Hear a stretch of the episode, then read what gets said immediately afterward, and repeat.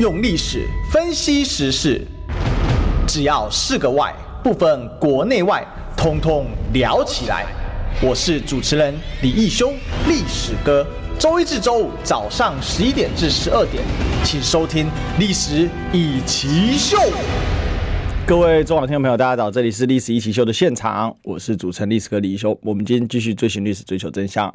那我们今天呢，现场大来宾是 今天现场的，抱歉，那我今天现场大来宾是李贵明委员哦。但因为委员刚才还在立院哦，正在赶过来的路上，所以呢，我们就稍待一会哦。等一下还会加入我们现场的讨论。好，那我们今天呢，有一个呃，就是主轴来跟大家做分享了哈，那就是。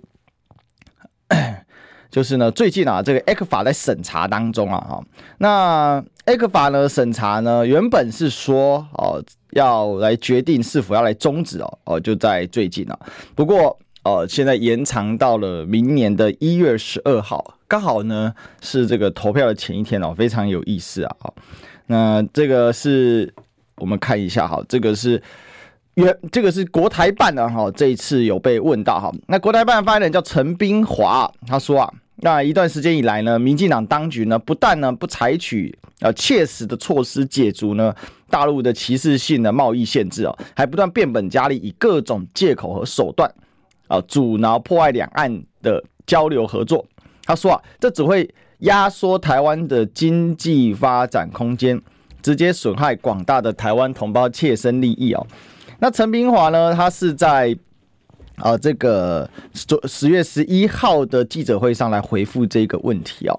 那陆委会呢，因为第一时间啊，对于这个大陆宣布 ECFA 要延到明年的一月十二号啊，那陆我们的陆委会是说啊，民养陆委会是说啊，完全是出于政治动机呀的这个状况啊。那当然了哈，这个国台办是说，你这个说法是。不符合事实啊，颠倒是非啊！其实为了这个 A 克法这两岸已经讨论到一段时间，其实也不是讨论呐，好，我一直认为是隔空放炮啊。那主要还是呈现在是说，其实 A 克法的本质是什么？A 克法的本质是一种 FTA 嘛，好，那广播访问的本质是什么？就是我们的。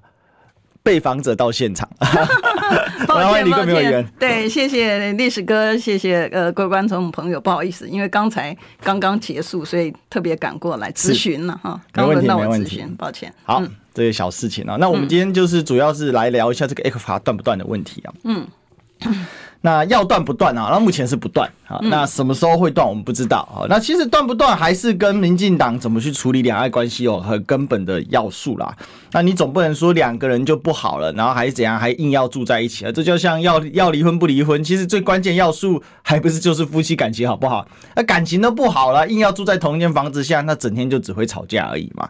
哦，那我想 ECFA 就是当年哦，就是在这个问题，为什么？因为 ECFA 的整个哦，就是一个 FTA，那它 FTA 里面它当然包括四四大项内容啊，就是服贸服务贸易协议啊，就是关于人的往来啊，货物贸易协议啊，那当然就是我们最常见的啊，就是关于东西进出口零关税，然后再来的投资协定啊，就是两岸了啊，啊互相的这个投资的时候会有一个这个就看是有多好可以投多少啊，好开放哪些项目等等。那最后一个是争端解决机制哈，那基本上很简单嘛，那这个 FTA 就是。有商品的交流，那必然会有人服务的需求，那也必然会出现投资的需求，那最后要有一个啊遇到问题时候该怎么解决的一个仲裁的机制，哎，那是不是四个就凑在一起？这就是所谓的 ECFA 的下面的四个子项目啊。那 ECFA 本身是个框架，所以它其实它本身是没有内没有大细项内容的。那怎么施行细则，就要透过我们刚才讲的服贸、货贸这些东西。但因为我们也知道太阳花已经把服贸给卡头了啊，所以后面的货贸什么都没有过了。那另外一个是，当时因为两岸氛围非常的好，那与其等待谈判旷日持久啊，所以呢，这个中国大陆那时候呢，就是觉得啊，反正呢的大家好兄弟嘛，哈，所以亲兄弟就不算账了，哈。那以后我们再慢慢算。那现在重点呢，就是先让台湾的。这个先让台湾的呃这个同胞呢可以享受一下啊，这个两岸的友好的红利，所以当年呢就单方面自己开放，这个叫做早收清单啊。那早收清单其实是为了后面的呃不管是服贸、货贸啊、投投资协定这些来做一个开门引界的路啦。好，那事实上呢，这个在 WTO 里面这是一个很大的一个问题，因为 WTO 来说，你不能单方面的去做不公平的贸易。但是如果你正在签 FTA，可以，好，我允许你们有一个十这个十年的一个弹性弹性的，好，就是说，反正你慢慢谈啊，但十年内你要搞定啊，否则的话你会涉及到贸易歧视啊。这大概是整个 F 这个 ECFA 的一个状况，之前也跟大家聊过，再跟大家复习一下。好，那现在最主要问题是委员最近哦有咨询这个 ECFA 的问题啊，哈，那发现呢，官员好像对这个事情呢。一无知悉啊！哎，你看我花了五分钟就把它解释完了，应该蛮清楚的。很清楚，非常清楚。嗯、对，但是呢，我们看到这个，呃，我刚才在刚才是因为立法院刚质询完之后，我赶快赶过来哈。那我在质询的时候，我昨天质询了农业部的时候呢，问他就是说，ECFA 的这个如果终止了哈，终是终局的终哈，不是中间的终，终止的话，对我们造成的结果是怎么样？农业部长哈，现在的代理部长呢，他就讲说。短空长多了哈，嗯，然后呢，另外呢，他也讲说他是经过沙盘推演出来的结果啊，所以他不是胡说八道的，你知道？所以后来我就问他哈，你的这个沙盘推演的这个报告，拜托给我们拜读一下，因为我们现在看到行政单位第一个呢，就是呃，就是他每一次。撒谎成性嘛，我们刚才就是假讯息的最大制造商，其实就是行政单位，对不对？我刚才传了一个赖给你，你传了个赖给我，因为朱泽明又说了什么吗？不是不是，因为那个卫福部跟这个卫福部跟这个 那个什么。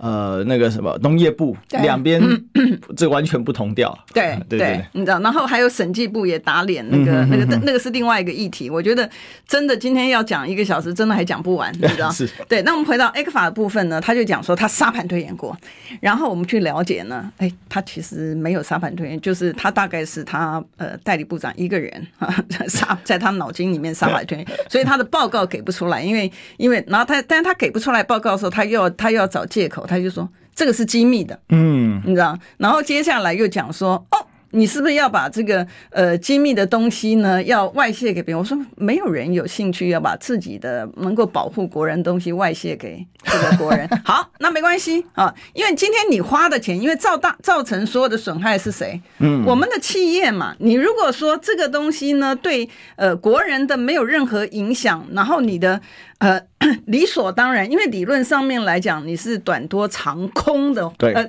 对不起，短空长多的话。那其实你就是让对岸知道说，哎，我不怕嘛。嗯，短空长多的，你为什么不敢让对岸知道嘞？对不对？你是说全空，那你就会怕对岸知道嘛？对不对？嗯，你如果是短空长多。对国家好的话，你就是告诉对岸说，我不在乎终止啊，为什么不能够公开呢？未来会更好，哎、明天会更好。对呀、啊，对呀、啊，那你就公开嘛，嗯、你这个应该反而让对方有一点压力才对呢。可是你不是哦，你是讲说你沙盘推演的部分呢，你不能够公开，嗯，也牵涉到这个国安的这个这个问题。好，然后今天我又问了经济部说，哎。农业部做了沙盘推演，因为这个是迫在眉睫的事情。你经济部做了沙盘推演没有？他说我们没有沙盘推演，可是我们有内部评估。你看我们的民进党政府呢，很爱用这些的这个词汇，他是做内部评估。我说那也没关系，可以看吗？不行看，不准看。你知道不准看的话，老百姓怎么会知道他是不是要预做准备？从现在到明年的一月，这时间很短呢。你就想想看啊，你要老百姓去企业转型也好，或者是转单也好，他都需要准备的时间呢。对。可是你不让他有这些的准备时间，全部都是机密的。我只能够讲说，呃，那审计部可不可以拜托你查呀？按照审计法的规定，你总该查嘛，对不对？结果呢，审计部讲说，哦。我们认为有需要的一个情况，这样是他认为有没有需要？然后我再问说，好，那我也想说，审计部为什么这么困难？因为大家可能可能还不知道，就是原来啊，我们的这个总统府的副秘书长啊，李俊毅，他不是去选嘉义吗？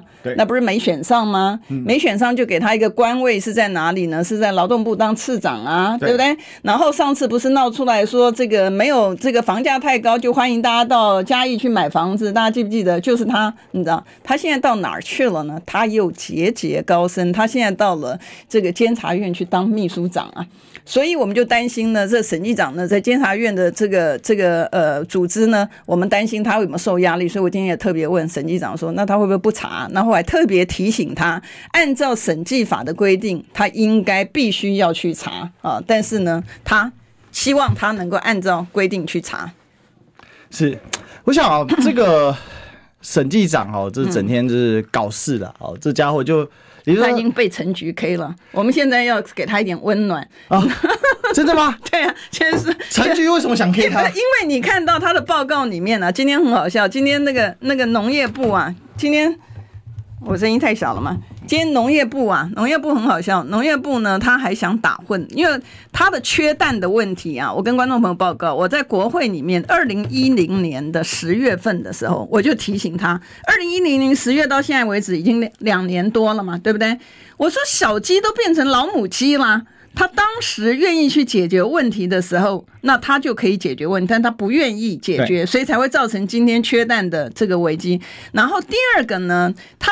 他就算是他不听这个我们的这个呃咨询，哎，审计部也告诉他，审计部在他的一百一十年度、一百一十一年度都告诉他说，他的这个数据还有他的所有的资讯呢，他是失真的。那你应不应该去改进啊？你应该改进，但他就是不改进哈，所以现在是，所以我们才讲说审计部打脸农业部，但农业部呢就摆烂。然后我今天还特别问了一下那个审计部，就是说他原来你记不记得我们在节目也曾经啊，一百零九年他查出来他的决算的部分呢，他有两千六百八十万的这个呃媒体的这个宣传的费用呢，审计长你记不记得他当时还很讲说，我没有让农业部，我没有让农业农委会核。销，你知道，他把他那个两千六百八十万的部分，他不让他核销。然后我们上次有问他说：“那现在钱嘞？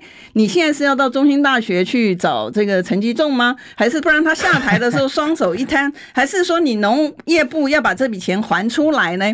然后你知道那个农业部的这种标准格式，就像跳针一样，他的这个跳针的回答就是说：“我们是依法办理，我们会依法办理。”但我想说，审计部已经讲你不依法啦，所以他不让你提出。我说。你的意思是还是要全民？我们两千三百万人，每一个人帮你分摊一万多块钱，因为他两千六百呃八十八十万，哎呦，数字算错了，对，数字算错，对，每一个人帮你分摊，每一个人两千六百万应该是一个人一块钱，对啊，那对，所以是我像我们错，我们就自己承认错，对对，我们不会错的时候还去硬凹，对不对？好，你是还是要整个老百姓每一个人帮你去分摊这个你的这个损失呢？不是啊，对不对？所以你今天既然做错了，就应该勇于若存。像我们刚刚错了，我们就说，哎，不对。这个我们赶快更正，因为是这个算错了，就应该要还人家一个清白。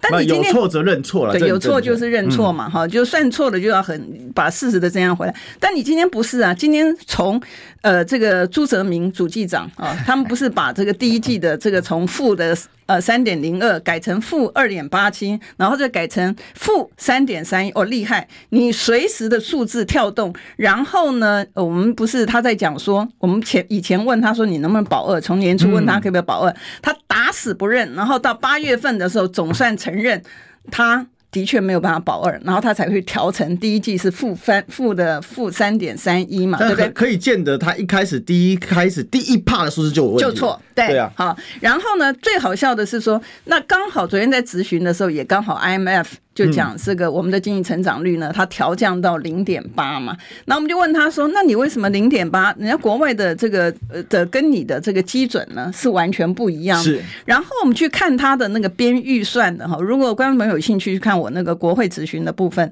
他编预算的部分，他是为了凑数据，他的基底都不一样的。像那个财政部的财政部的那个营业那个那个证证交税的部分呢，嗯，他呢在以前的年度呢，他的基础是比如说。四年的平均的正交的这个交易量，然后有一年有一些年度它是用一年的这个正交的平均量，然后呢，在一百一十三年的时候，我们看到你上次我们有来对不对？他把它基期从本来四 percent 的部分跳到二十几 percent、三十几 percent，我们问他他的基础怎么来？他的基础变更呢？他是用。呃一百一十二年的四月到七月，我才厉害耶！你的编列东西没有一致的标准，你是为了凑那个数据之后，然后呢再把它编列，你的太可恶了吧？对，太可恶了，你知道？所以你可以看到，就是说我们像林林总总的这个情形呢，其实就是显示一件事情：政府的数据可信吗？不可信啊！为什么不可信呢？因为他是先要有他的一个结论，他去凑他的一个数字出来。所以当他的数字失真之后呢，老百姓反而被他误导。老百姓被误导之后，本来该做的一个决定，比如说像 ECFA 到底会对国内造成什么样的冲击？我们必须要面对的就是你要让国内的产业有一个因应的时间点，而不是说到最后一分钟说，哎。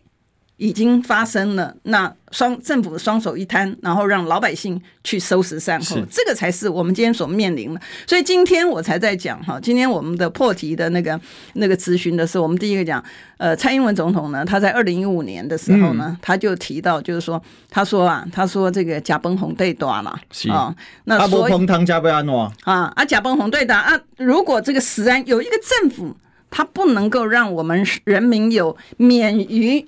食安的危机的这个情况之下，这个政府就应该下台。所以我今天就问说啊，你们这些的行政官员，你知道，那你不是让这个蔡蔡主席打脸这个蔡总统吗？嗯，你知道，他用了这一批的。无知无为无能无感的行政官员出来，本来他可以用政绩来显示，我觉得赖副总统那也可以怪他们了哈，因为他本来可以用政绩，用他的政绩来显示说，哎，他应该连任，但问题是说他的政绩正好打脸，就是说没有办法让这样的一个执政团队呢继续连任。嗯，我想这个 ECFA 断不断有一个很根本的关键吧，就是到底台湾的实质经济受 ECFA 影响有多少？那刚才其实从委员的分析就很明、很明显、很明显的看出来，就是说，其实明显到现在这个数字就没一个兜得拢的嘛。尤其朱泽民臭呢，对，朱泽民带头做假数字。我是没有想到监察院竟然出手修理他哈。对呀，这个你知道哎，你看，这个是没有想到了。我今我今天这个东西，但其实因为那是审计部哎，这个不是监察院啊。审计部就是监察院下面的一个。是没错，但是审计部是独立单位。所以你刚才还帮陈局说话。我可以跟大家讲，这边就牵涉到我们中华民国的这个行政组织架构的其中一个点。嗯，审计长。名义上是在监察院之下，没有错，但他独立，没错。对，哦，但是他是独立机关，而且审计长呢，抱歉，他是文官哈，他的这个任命，他有单独的这个任命权哦，所以他完全其实是不受监察院长嗯。这个实质上的节制，他只是名义上受到监察院长的这个关怀，可以这么讲，因为他没有明确的职权上下隶属关系，嗯，而且事实上监察院长呢，他本身。也是呢，就是呃，就是他其实就是监察委员当中的一个代表一样，就是说他这个有点是什么意思呢？哈，这就像是有些国家他采内阁制的时候，他的总统本身是虚伪的，就他的总统虽然名义上是代表整个国家，但实质上他并没有实权。哦，那监察院长呢，名义上他代表整个监察院，但实质上他并没有办法去管理审计部。这是这个大家要去了解。很多人说，哎，怎么会设计这个？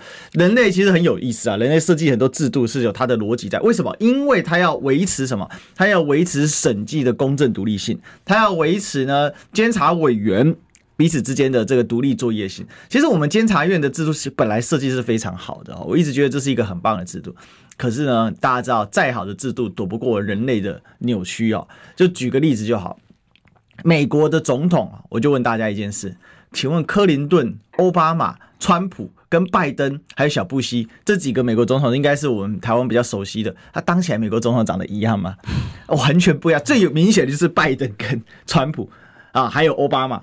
这这近三任，大家可能不管这个你几岁，大家应该都相对熟悉一点。嗯，可真的当起来不一样啊！就你感觉不出来他们是这个，除了都搭空军一号，然后喜欢去大卫营度假之外。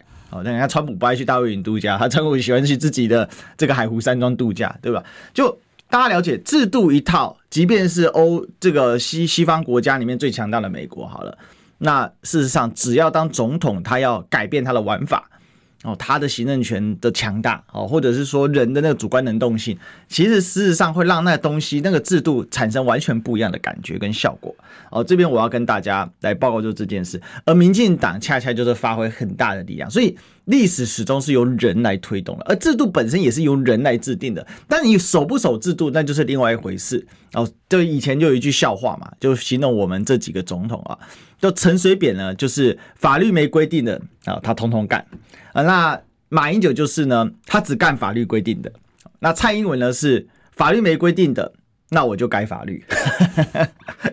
所以等下大家有没有发现，都是总统啊，都同一套制度啊，就是就是这样嘛。好，那这就是大家去了解说，我们哎，你看你明显总统以来，哦，就你看这三近三任总统他的做法，他其实他可以展现很大的不一样，所以这也是导致说，你今天如果没有一个良好的立法委员继续去质询，继续去质疑、去纠错。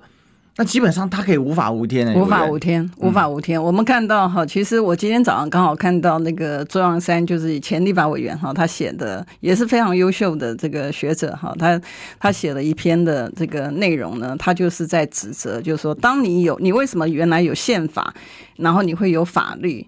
他的位阶之所以定定的原因是希望大家能够在一个这个有规矩、有制度的这个体制之下，然后每一个人去做每一件事情的时候，是因为有规矩、有体制，所以当你在做这件事情的时候，你已经先知道它的结果。如果你是违法的，你应该被处罚；那如果你不是违法的话，他就应该保障你的一个权利，你不能够随便处罚人民，你应该让人民免于恐惧啊！他的基本的人权都应该有。可是问题是在哪里？问题是我们看到今天。今天的民进党的这个政府呢，是无法无天呢。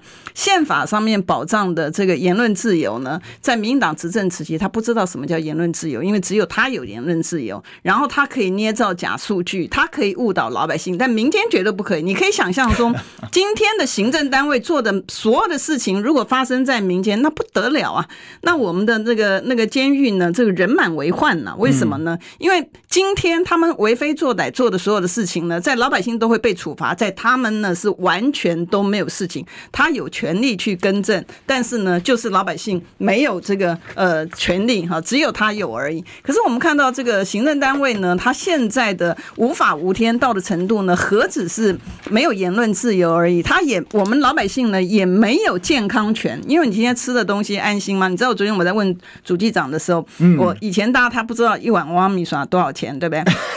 昨天我在问他的时候呢，问他说：“哎，你知不知道现在那个呃鸡腿便当是个多少钱？”哎，不错，总算有点进步了哈。他知道这个鸡腿，但我说你知道这个价格是对的吗？他讲的一百一十块钱到一百五十块钱。哇，他他最近是怎样？哎，被审计部刁了之后，稍微有点收敛，是不是？对，那人家有进步，我们还是要鼓励人家嘛哈。就是知道上进还是主观主观能动性很差，他很他对，但是他很觉得很。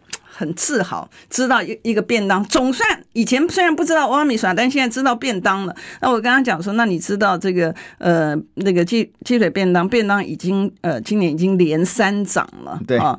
然后以前我问他，你知不知道蔡英文讲说这个呃六十块钱呢，这个不能够吃吃便当，他只能够吃这个三明治了。嗯、所以我问他说，那三明治是他自己做的，还是说这都每次都是别人包？因为这些高高在上的官员们，他所有的东西呢。是人家帮他安排好的，所以他都可以看得到，他可以用得到，他可以吃得到，所以他完全没有那个忧虑，他完全看不到这个老百姓。而且我觉得朱泽民最厉害的一点呢，就是张着眼睛说瞎话。为什么呢？因为呢，他的数据啊，我们在总咨询的时候跟他讲说，老百姓的实质薪资是下降的，他说没有。我们的失业率没有那个没有这个，就是说失业率没失业的情形没有变坏。嗯，人家在跟他讲实质薪，他只要是省略对自己不利，而且那个资讯实时薪资下降是。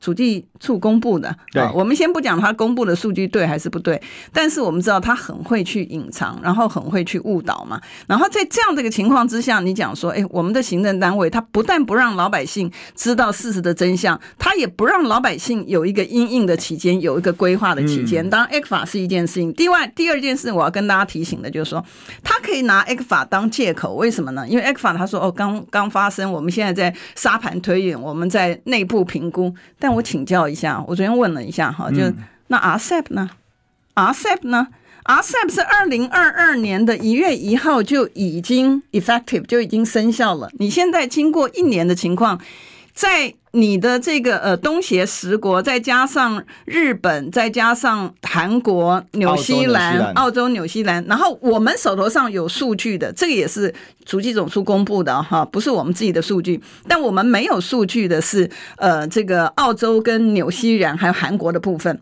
可是我们加的这个其他的 RCEP 的成员里面加出来的总计的金额呢，就是占了我们出口金额的六成。我们出口金额的六成，可是他可以讲说，RCEP 的我们不参加，对我们没有影响，厉害。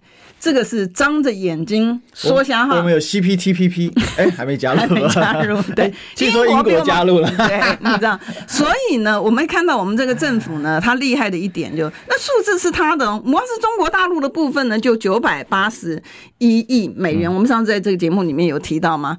这个数字说对我们。这个我，所以我讲龚明星还好啦，因为龚明星呢，他最起码呢，他不敢说对我们的东西没有影响，他说我们的影响力是下滑当中。然后今天民进党的委员呢，再三的强调，ECFA 对我们的影响力是下滑当中。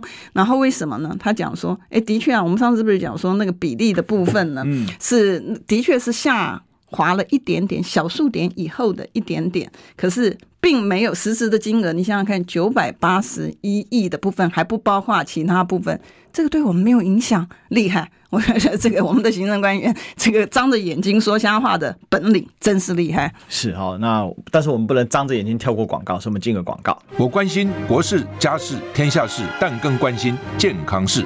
我是赵少康。推荐每天中午十二点在中广流行网新闻网联播的《听医生的话》，我们邀请到的都是国内数一数二的医疗权威，给你一个小时满满的医疗资讯，让你健康一把抓。除了收听以外，还要到 YouTube 频道上订阅 “I Care 爱健康”，按赞、订阅、开启小铃铛，爱健康三支箭，一件不能少。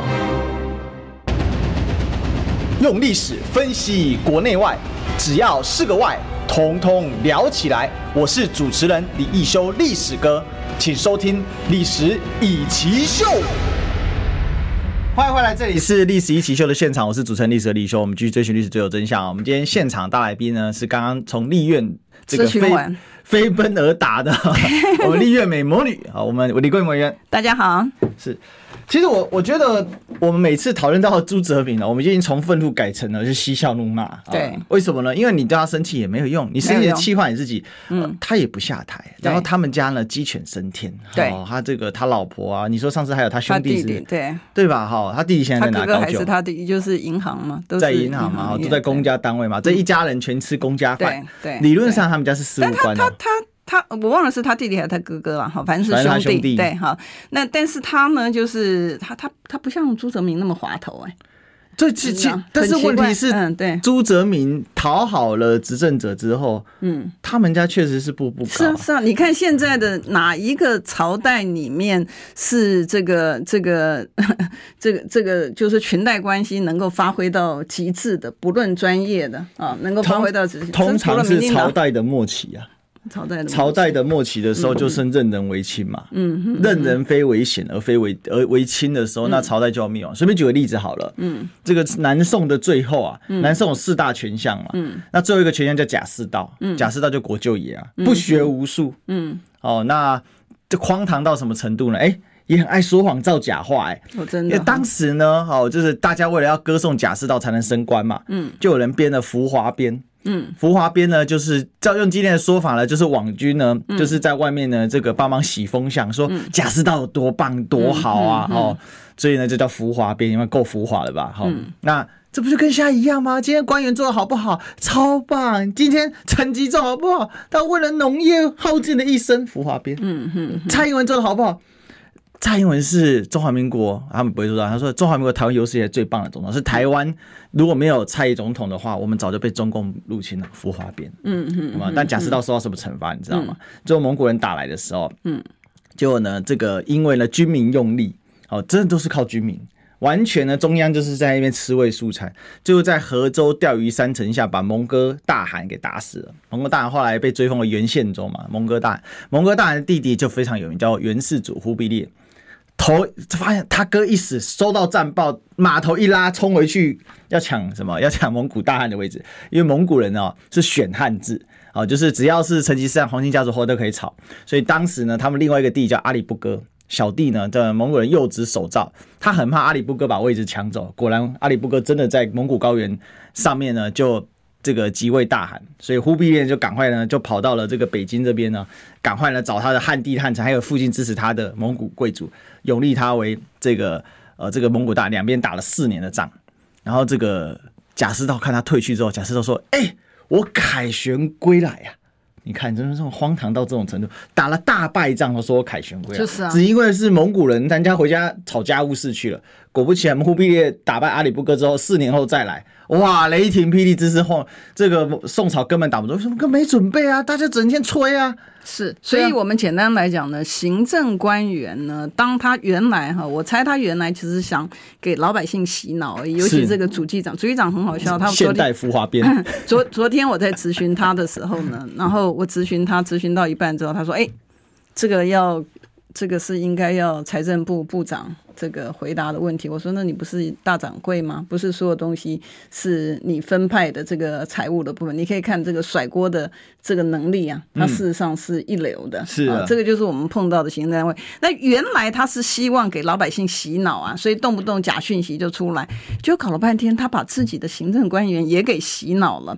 而且我觉得上行下效，为什么呢？我们当时啊，在编这在编这个这个特别预算哈，就疫情期间的特别预算啊。八千四百亿的时候，我们看到那个经济部的报告啊，短短的只有三页。你知道我们今天看这个财政部的报告更厉害，你知道去除掉什么各位委员啊什么那些的客套话一大段之后，如果他实质的跟他的今天的专案报告有相关的呢的内容，不超过 A4 纸的一页。嗯，好，那他是因为加上去了什么各位委员呐、啊，所以看起来是两，看起来是一页半呐，其实不到两页。可是你把那些废话去掉的话，他真的报告内容。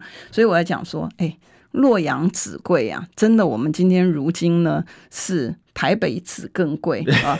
这个行政单位的这个债务的部分呢，已经高达六兆。呃，六兆八千多亿，哈、嗯，这债务的部分已经高，这是财政部的数字，哈，不是我的数字，哈。财政部讲说，我们今天的这个呃债务呢，已经高达六兆八，好，那你看看行政单位，原来我们讲经济部呢，他在编几百亿的时候呢，只有三张纸，它可以编几百亿，你知道？然后今天呢，我们财政部更厉害，他就把。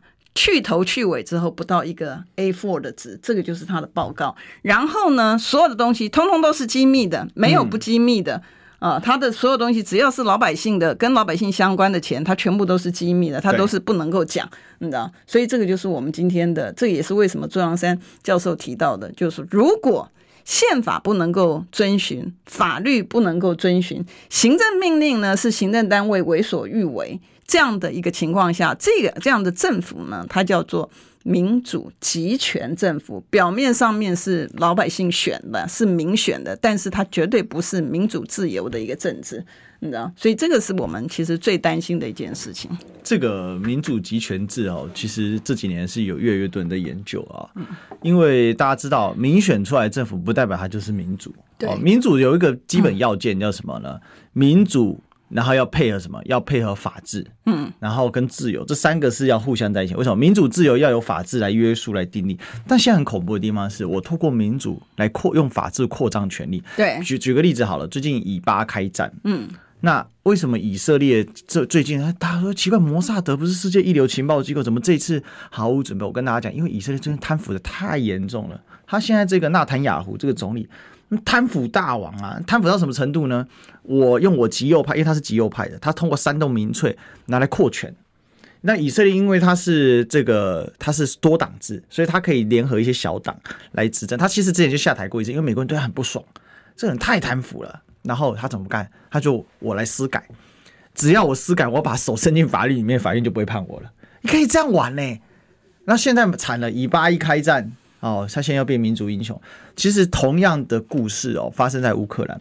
乌克兰总统泽连斯基啊，他在开战之前民调低到剩二十几趴。为什么？他是非洲，他是欧洲最贪腐的政府之一啊，欧洲前三名贪腐。他之所以不能够进 NATO，这个也是其中一个很大的因素。但是开战之后变成民族英雄。他前阵子他的国防部长为什么下台呢？大家都说这是不是跟贪腐有关系？其实他的这个贪腐的原因，最近美国共和党就一直痛骂说，你乌克兰这种太贪腐，我不拨钱给你啊！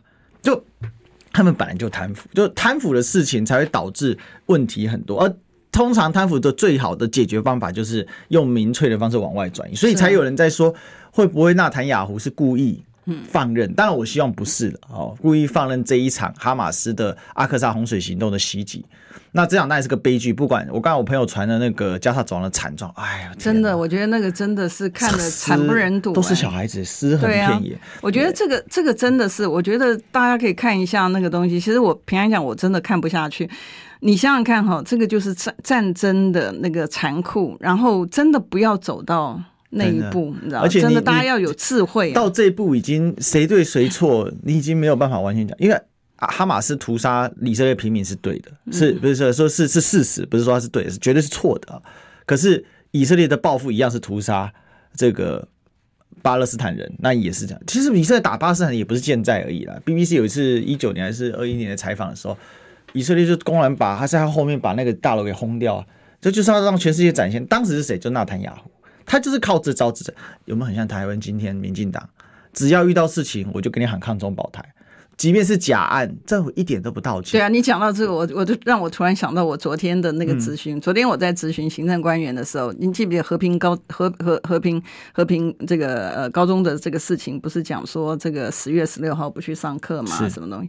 然后我就在问的时候呢，行政我问他说，他们有没有做这个呃横向的联系？比如说他不是在 IG 上面收到的警告函吗？嗯、那呃预防你应该预防，那你的横向联系是什么？他们居然回来讲说，我们会派专。专责的检察官处理，我就想你哪个案子不怕专责的检察官处理？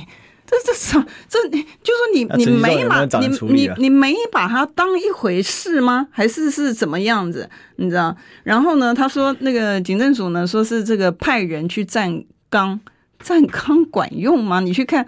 美国的那个那个枪击的案件，有没有他的那个扫射的案件？它是会有这个连锁的效应，它是一个产生之后会一个一个的。而且美国很多学校，它的安检是很严格，没有用啊，该枪击还是被枪击。所以你应该先把这个找出来。然后我要提到的是最好笑的，就是他们什么事情不做，那第一个反应就是说，嗯，这个呢是认知作战。我想哇，这太厉害了，你连。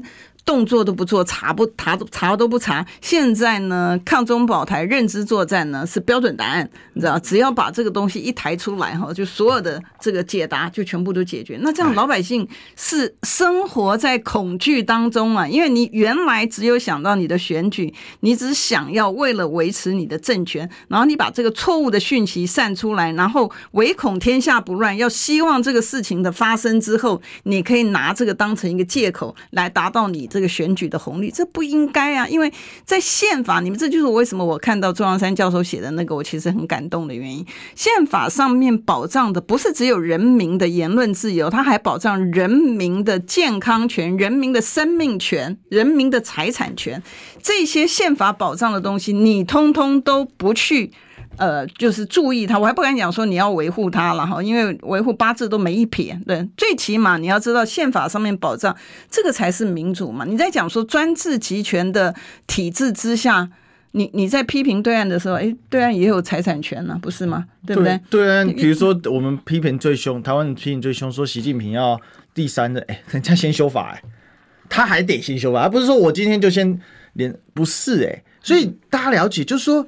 法治走到这个是人类社社会进步的象征，就即便他是一党的一党专政的政府，他依然要透过修改法律调整他的法律架构，因为他他当然这对岸他是他做他觉得他符合国情的事情，那每一个政府他可以去调整这个，但今天民进党他所调整的不是哦，你今天他调整的他他还是有调整。的。不是，他还是有调整。他是他规定你要遵守啊，对，他不要。对，这个是最可恶的地方。你要遵守啊。其实包括最近马英九不参加这个今年国庆，道理一样，宪法没改，然后结果你国家竟然公然的可以在你的双十节的公文书，那个 logo 是个公文书的等级，然后你把它写台湾 National Day。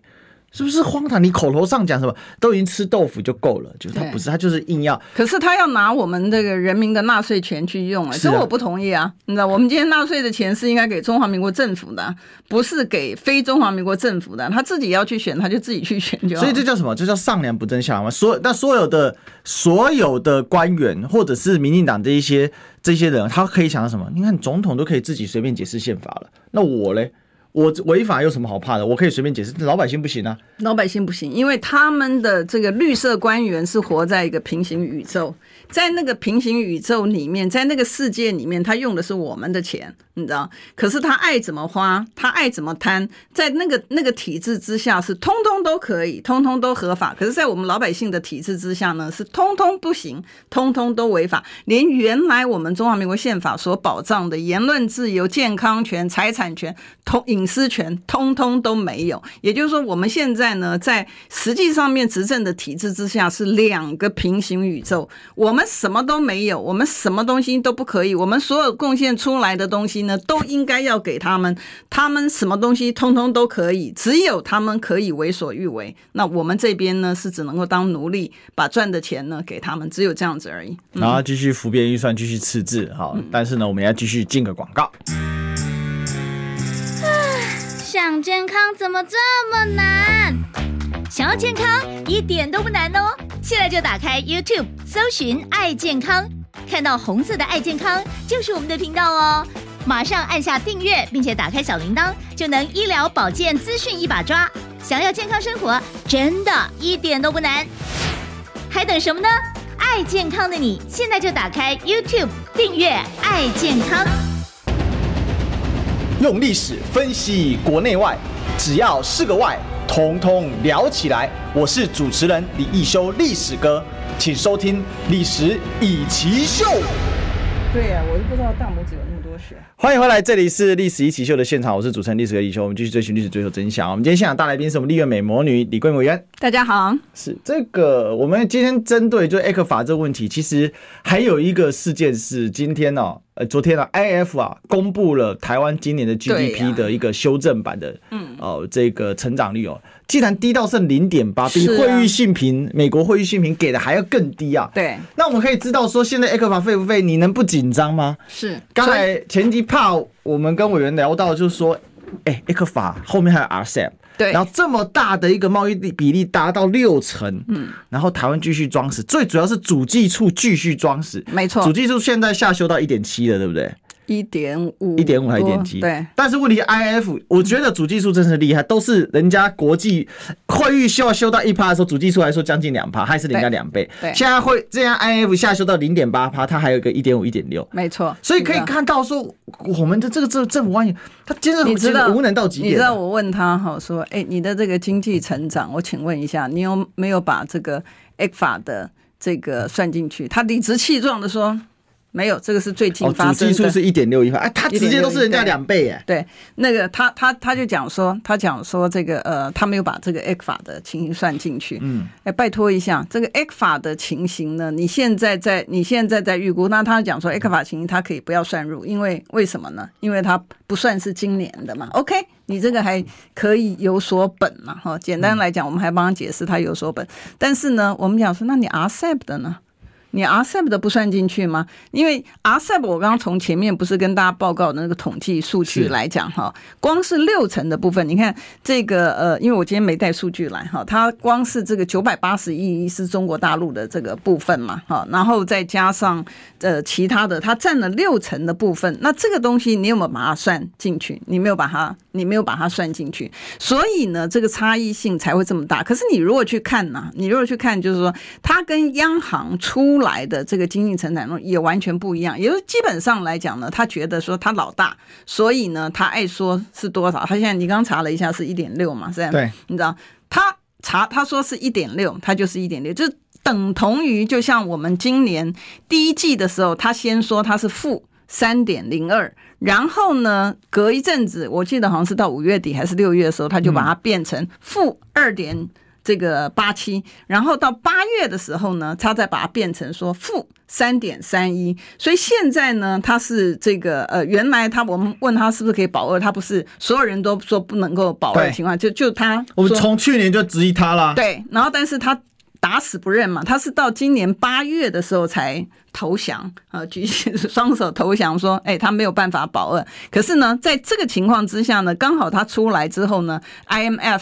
直接就打脸他，直接打脸他之后就直接用零点。但是我觉得现在主计处的这个脸皮厚到什么程度？就因为有一个主计长朱泽民，然后他背后有像王美花、行政院长这个，或者是像这个蔡英文啊、赖清德他们在保护他。他才敢这么嚣张，公然说谎嘛！现在已经连美国人都打不穿他的厚脸皮了。对，就说你完全不在乎这个民进党。可是，可是现在还有一个脸皮更厚的人呢，就是我们不是讲说陈吉仲很皮吗？对，就他现在这个助理呃代理，对不起，陈俊记，对他呢脸皮他更皮，你知道吗？因为呢九月二十二号啊，那个那个为了这个蛋的事情呢，我们才请这个呃陈建仁呢到立法院来报告。那个时候呢，就跟呃他。讲就讲说，哎，为什么你不能够用免关税的嘛？嗯，你为什么要花老百姓五亿多的钱去做这个事情，给一家这个五十万的公司啊，来这个承包这个进口巴西蛋？为什么你为什么不能用免关税，让蛋都可以进来？他那个时候信誓旦旦的哈，在他的这个报告书上面呢，他还讲说，他说哦，我们是为了要。保护这个鸡农啊，好，所以呢，呃，蛋农啦，哈，我们要保护这个蛋农。然后他讲说，如果呢是用开放关税的方式呢，会影响蛋农的生计了，哈。然后我们要让蛋农他有喘息的机会，这个都是院长讲的。九月二十二号，结果呢，后来呢，我们在昨天的时候呢，这个农业部呢，他在农业部这个代理部长他在受访的时候呢，他就跟媒体承认说啊，我们现在会考虑这个呃开放，就是。这个关税的部分啊，这个是他的报告了哈。关税的部分，陈建仁报告，关税的部分呢，他会减免，透过减免的部分来解决。那我们讲说，哎，你二零二一年我们就告诉你了，为什么你都都不处理？但是呢，我们后来呢，结论就是这样子啊，因为时间的关系，我们的结论就是这样讲。我们说，哎呀，原来这个农业部呢，九月二十二号到今天为止呢，不到一个月的时间呢，他立即就是打脸这个陈建仁。哈，因为他昨天嘛，哈，昨天直接用，然后我们问他说，那你现在陈院长讲的这个，你要这个进口的叶子会以高价出售啦，你要影响国内蛋农的生计啦，会让人都能有要有喘息的机会，这些都不存在的吗？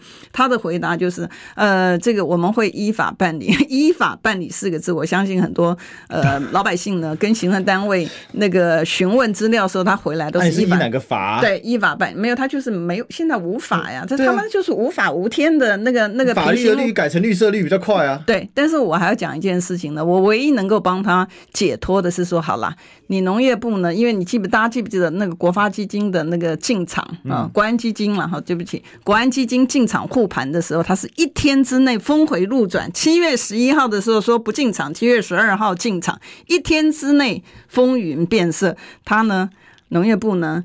有一点点比财政部呢逊色一点啦，但是人家是一天之内风云变色，他是呢还不到一个月。哎，我我跟你报告单位不同，我跟你报告最后一件事，就我今天有传那个讯息给你，就是今天这个薛瑞元哦，嗯，他被质询的时候呢，哦，那结果你知道吗？他承认哦。莱猪是呃这个洗产地哦，嗯，就说这个美猪有这个洗产地的状况，然后强王必胜哦，他的副他的次长卫福部哦卫卫福部长承认是洗产地，次长说呃是强调是标示不实，哎、欸，你。不是洗产地，是标示不是。我跟你讲，可可不可以两个正副次长统一一下？这太夸张。那这你刚刚那个还有一天打脸吗？这个正副次长同一天自己互相打脸，没错哈。左右老百姓要听清楚了哈。他今天呢在立法院质询的时候，绿绿委绿色的委员们的护盘呢，就是讲说，哎呀，不是洗产地啦哈，是因为对法规的解释不清楚，所以标示错了啦，所以没有这个问题。